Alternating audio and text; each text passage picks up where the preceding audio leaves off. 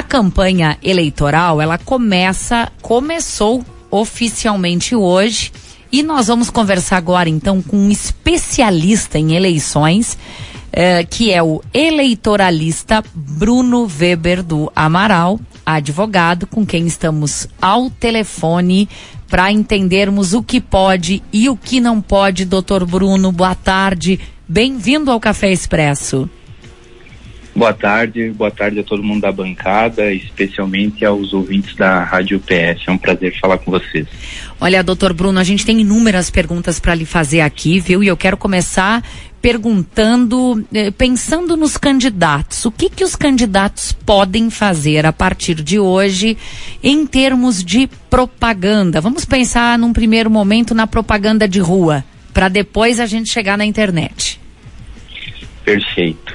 Uh, na realidade, a gente vem de um, de um período de pré-campanha uh, que, fruto das últimas alterações da legislação, ficou uh, tem bastante liberalidade. Né? É um período que, que a liberdade de comunicação política ela foi privilegiada. então, muito do que a gente vem assistindo os candidatos, os partidos realizarem, vai se manter tal qual está sendo feito, com uma diferença fundamental, que é o pedido de voto e a divulgação dos números de urna, né? Esses dois elementos, eh, eles batem muito candidatos e partidos, porque lá no último dia, no dia das eleições, é o que o eleitor tem que lembrar para realizar seu voto. Mas além disso, a gente tem alguns atos que são uh, próprios, naturais da campanha eleitoral. Uh, um deles são os comícios, né? Os comícios, eles vão poder ser realizados até o dia 29 de setembro, uh, inclusive com aparelha, aparelhagem de som, trios elétricos e etc. Esses aparelhos eles também vão, vão poder acompanhar outros atos que são também naturais da campanha, que é, são passeatas, caminhadas, até mesmo carreatas, né?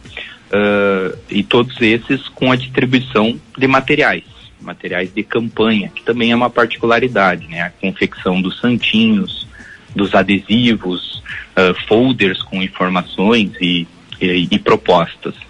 Além dessa questão uh, desses atos que são próprios da campanha, a gente tem também propaganda, falando assim de rua, né, dos meios físicos, a propaganda em bens particulares. Ela tem uma, uma regulamentação específica que vai desde o tamanho da propaganda que pode ser instalada em bens particulares até a vedação a pintura de muros, paredes, a instalação de grandes placas, assim como a remuneração por esse espaço. Acredito que, em termos gerais, para além daquilo que vem sendo feito, do pedido de voto, divulgação de número, são, esses são os elementos mais próprios de uma campanha eleitoral na rua. Né? Tá certo. Uh, usar a camiseta do seu, da, do seu partido, o eleitor usar a camiseta do seu candidato, tudo isso pode, doutor Bruno? Pode, mas a gente tem algumas particularidades. A gente tem uma proibição expressa e muito severa quanto à confecção uh, e distribuição de bens que possam gerar algum tipo de vantagem ao eleitor. Isso se dá muito em, uh, em uma tentativa de se combater a compra de votos, né? Então, por exemplo, a distribuição de bloco de notas, canetas, camisetas, bonés ou enfim qualquer coisa que tenha um valor econômico mesmo que ínfimo é proibida. A, a distribuição e a confecção pelas candidaturas é proibida. Agora o eleitor, na ideia de manifestar sua preferência política, as suas convicções, ele tem a liberdade para usar os adereços que bem entender. Né? Tá certo. Vamos falar de internet agora, doutor Bruno, esse ambiente tão acessado pelas pessoas o que que pode, o que que não pode? Eu posso, como candidata, comprar espaço na internet, pagar minha propaganda? Esse é um tema bem, bem polêmico. Uh, a gente tem enfrentado ano após ano diversas alterações na legislação, uma tentativa de, de a legislação acompanhar o mundo dos fatos, né? A gente no, no direito tem isso como quase um princípio. Em geral, a lei está atrasada em relação àquilo que está acontecendo. Uh, na internet, o, o, candidato, o partido político, ele pode fazer a sua propaganda eleitoral nos seus sites, nas suas redes sociais uh, e até mesmo em aplicativos de comunicação instantânea, né? aplicativos de mensagem, por exemplo. Claro que tudo isso, cada um desses fatos tem uma regulamentação bem rigorosa. Mas para além de tudo isso, o candidato pode inclusive uh, impulsionar nas redes sociais uh, o, as suas publicações para que elas atinjam mais pessoas. Eu costumo dizer que essa é a única forma permitida de compra de espaço para propaganda eleitoral na internet, o impulsionamento. As demais questões, elas não, não podem ser efetuadas. Uh, vou, vou, citar um exemplo até simplório. O espaço uh, em um site de uma pessoa jurídica, de uma empresa ou até mesmo de algum, de algum outro formato de pessoa jurídica. A, a propaganda eleitoral nesse espaço é proibida, seja ela gratuita ou seja ela paga. Né? Então, o impulsionamento é a única modalidade que pode ser realizada a contratação somente pelos partidos e candidatos. Né? Tem limite, doutor Bruno? Tem um limite? Se pode gastar até tanto ou não há limites? É, na realidade o que a gente vê, a, a lei eleitoral ela tem uh, um limite geral uh, para todas as candidaturas, né? Cada deputado estadual tem um, um, limite, a deputada federal tem outro limite, senador, governador e preferência e presidência.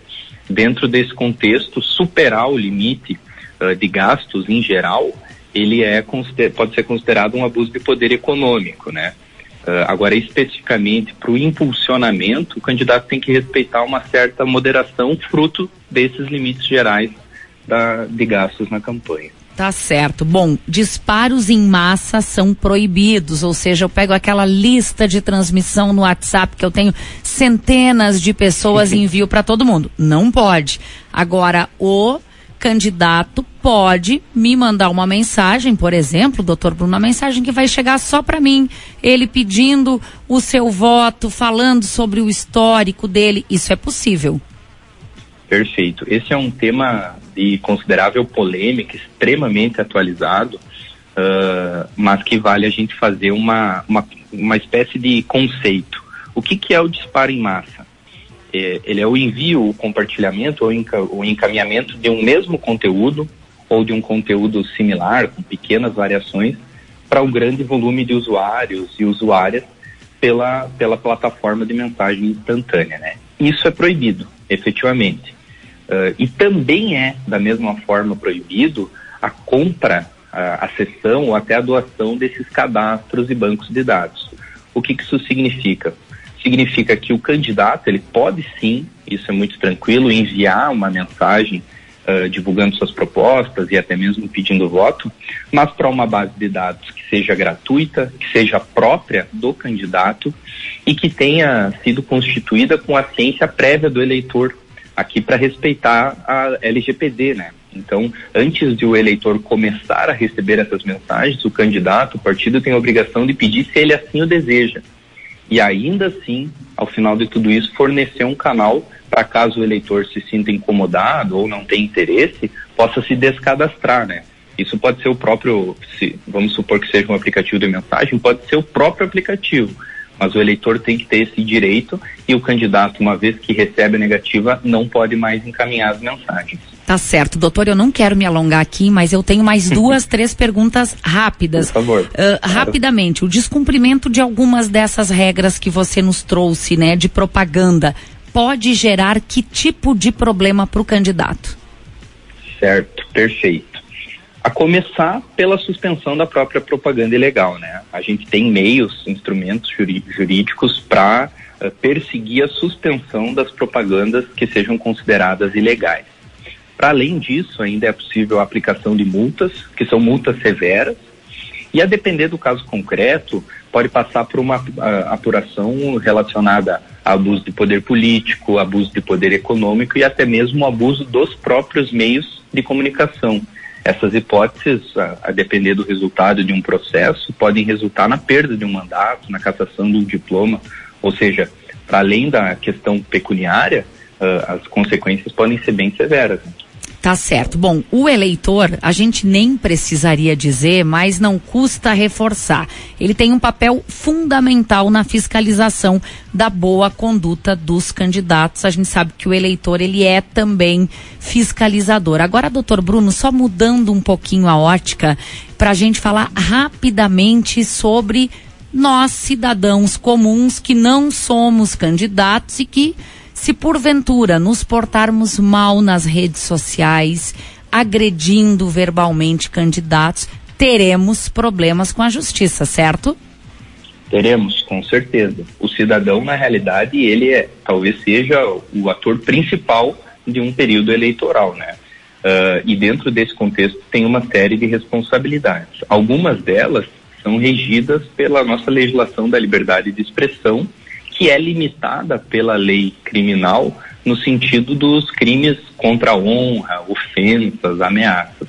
E para além disso, uh, a gente tem, particularmente para a partir desse ano, um, um crime que tem que se chamar muita atenção, que é o crime da violência política de gênero, né? Uh, ou seja, assediar, constranger, humilhar, perseguir, ameaçar, enfim, qualquer dessas condutas uh, candidatas a cargo eletivo ou detentoras de mandato eletivo. Isso significa dizer que a regra é a liberdade de expressão, mas a liberdade de expressão em um Estado democrático de direito ela não é absoluta.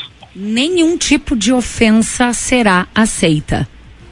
É, é, isso que a gente espera e eu tenho certeza que tanto o Ministério Público quanto a Justiça Eleitoral vai trabalhar para que esse seja o caminho a ser seguido. Doutor Bruno, muitíssimo obrigada. A gente se espichou aqui um pouco no tempo, na pauta. A gente sabe que de agora em diante tem muito trabalho para vocês aí, operadores do direito. Obrigada e um bom dia. Muito obrigado. Eu que agradeço a atenção, o espaço para a gente conversar sobre esse tema que é muito importante. Um abraço a todo mundo.